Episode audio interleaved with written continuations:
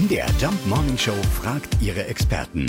Fakt oder Fake? Ja, was ist dran an der Behauptung, dass Bienen durch falsch entsorgte Honiggläser krank werden können?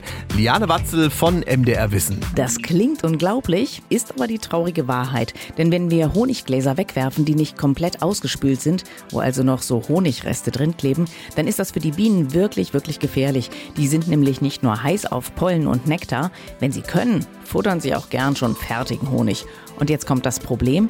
Im Honig können Bakterien oder Krankheitserreger drin sein, die für Bienen gefährlich sind. Und wenn diese dann mit in den Bienenstock getragen werden, können sie schlimmstenfalls das ganze Bienenvolk infizieren und das kann sogar das Todesurteil für diese Bienenpopulation sein.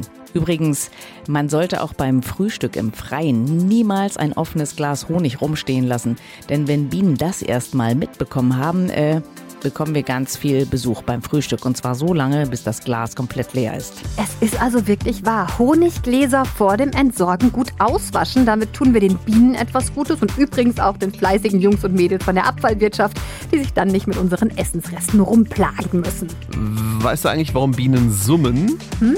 Weil sie ihren Text vergessen haben. Oder Fake? Jeden Morgen um 5.20 Uhr und 7.20 Uhr in der MDR Jump Morning Show mit Sarah von Neuburg und Lars Christian Kade.